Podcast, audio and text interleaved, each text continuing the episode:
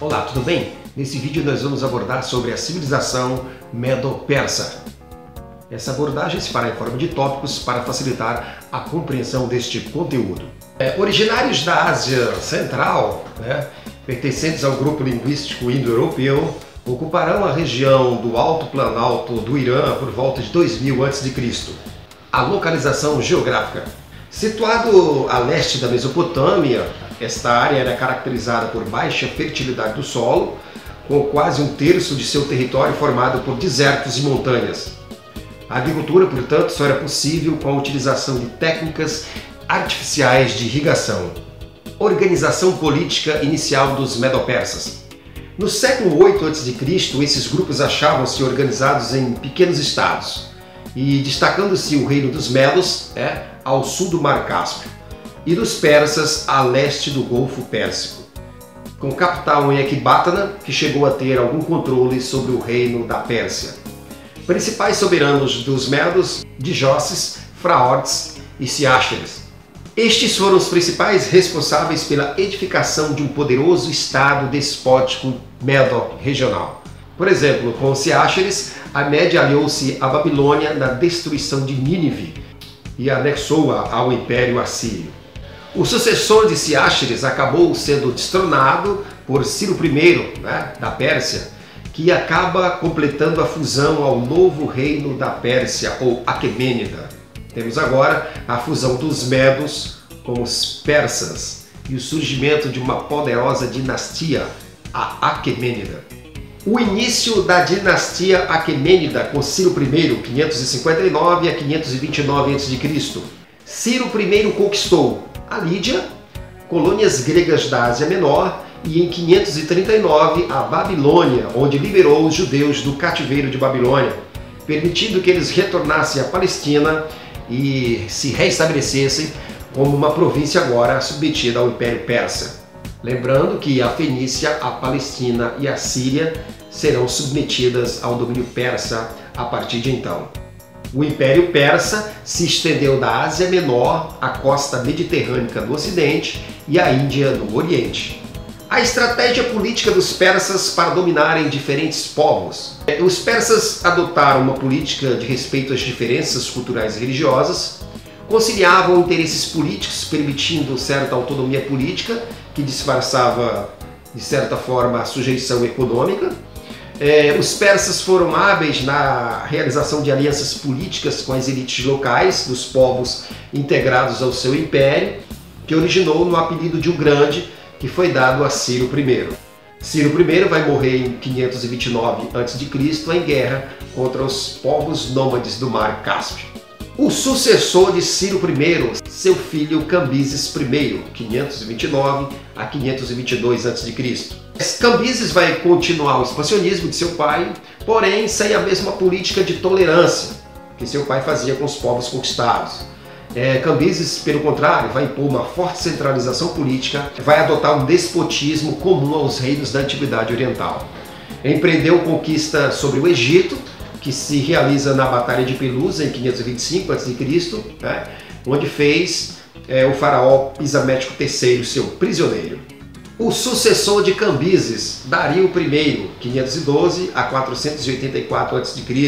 Ao morrer sem deixar um herdeiro, aí com apenas sete anos de reinado, ele foi sucedido por um membro de sua família com aprovação do Conselho Real. Né?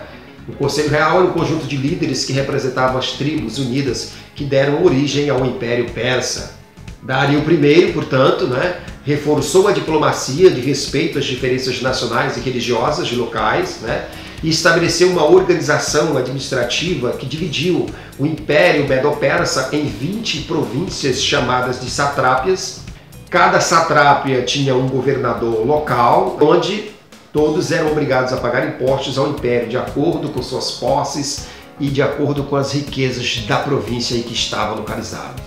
Cada satrápia tinha um chefe local, o sátrapa, né? e este era encarregado do recebimento dos impostos que eram cobrados em suas províncias. O imperador enviava anualmente às satrápias os seus inspetores especiais, chamados de olhos e ouvidos do rei, para ouvir as reclamações de seus governantes e também seus governados. Dario viabilizou também um sistema de imposto, né? estimulou o comércio com a criação de uma moeda própria, o dárico. Mesmo assim, continuava a valer as moedas locais de ouro e prata, cunhadas pelos sátrapas. A derrota nas guerras médicas e a decadência do Império Persa.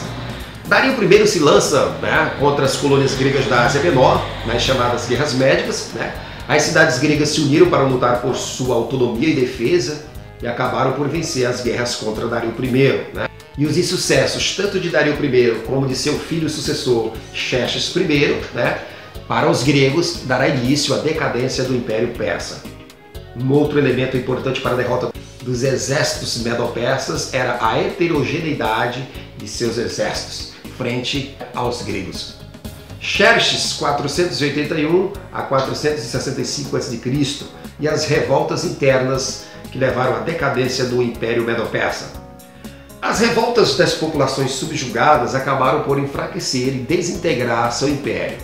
E isso acaba facilitando a conquista macedônica por Alexandre Magno em 330 a.C., né, pondo fim à dinastia Aquemênida.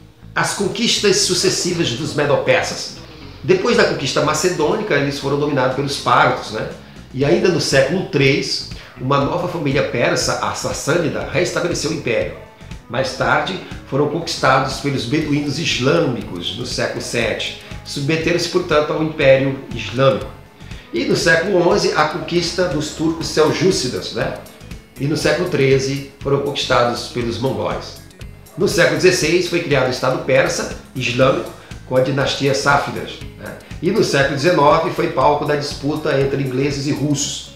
E em 1921, o general Reza Khan derrubou o sultão Qajar, tornando-se, portanto, rei. E em 1935 o nome da Pérsia foi substituída por Irã. Em 1979 ocorre no Irã uma revolução liderada pelos radicais islâmicos xiitas, né? Inaugurando o poder do Ayatollah Khomeini, que dava à política do Irã um forte sentido religioso.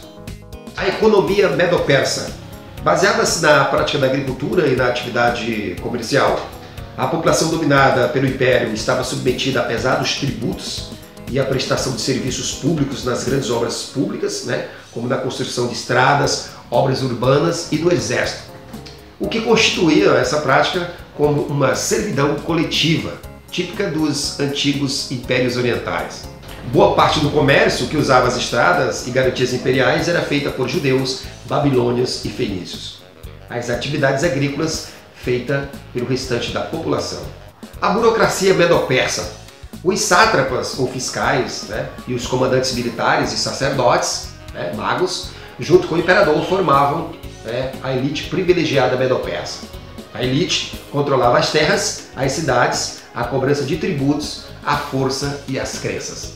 As artes medo-persas apresentava grande desenvolvimento e influência tanto de egípcios quanto de mesopotâmicos. Né? A escultura de baixo relevo decorativo era muito forte. A arquitetura era monumental, com a construção de palácios reais, como em Susa e Persépolis. Né?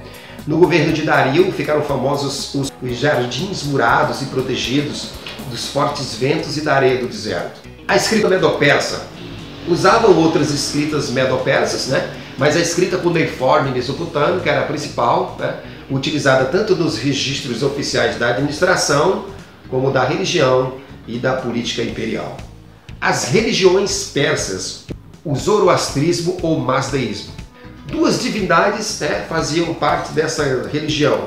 Nós vamos ter Aura Mazda ou Omur né, em grego Deus do bem, Deus da luz, do reino espiritual, né, e Aimã, Deus do mal e das trevas. Essas duas divindades vão se confrontar e cabia aos homens adorar o seu criador, Aura Mazda, para que ele pudesse triunfar sobre o Deus das trevas. E o povo viu o imperador como representante do Deus do bem, né? Nessa luta incessante contra o Deus do mal.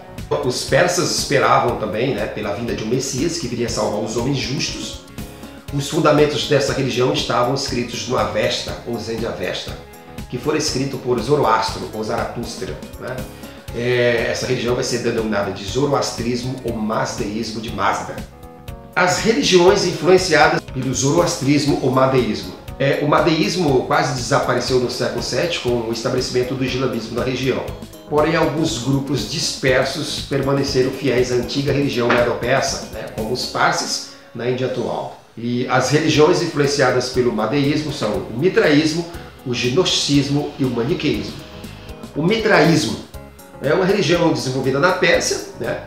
depois da conquista de Alexandre Magno, atingiu seu apogeu em Roma no século 3 e 2 a.C., valorizava o bem, a vida após a morte, o paraíso para os justos, a moral e repugnava a mentira.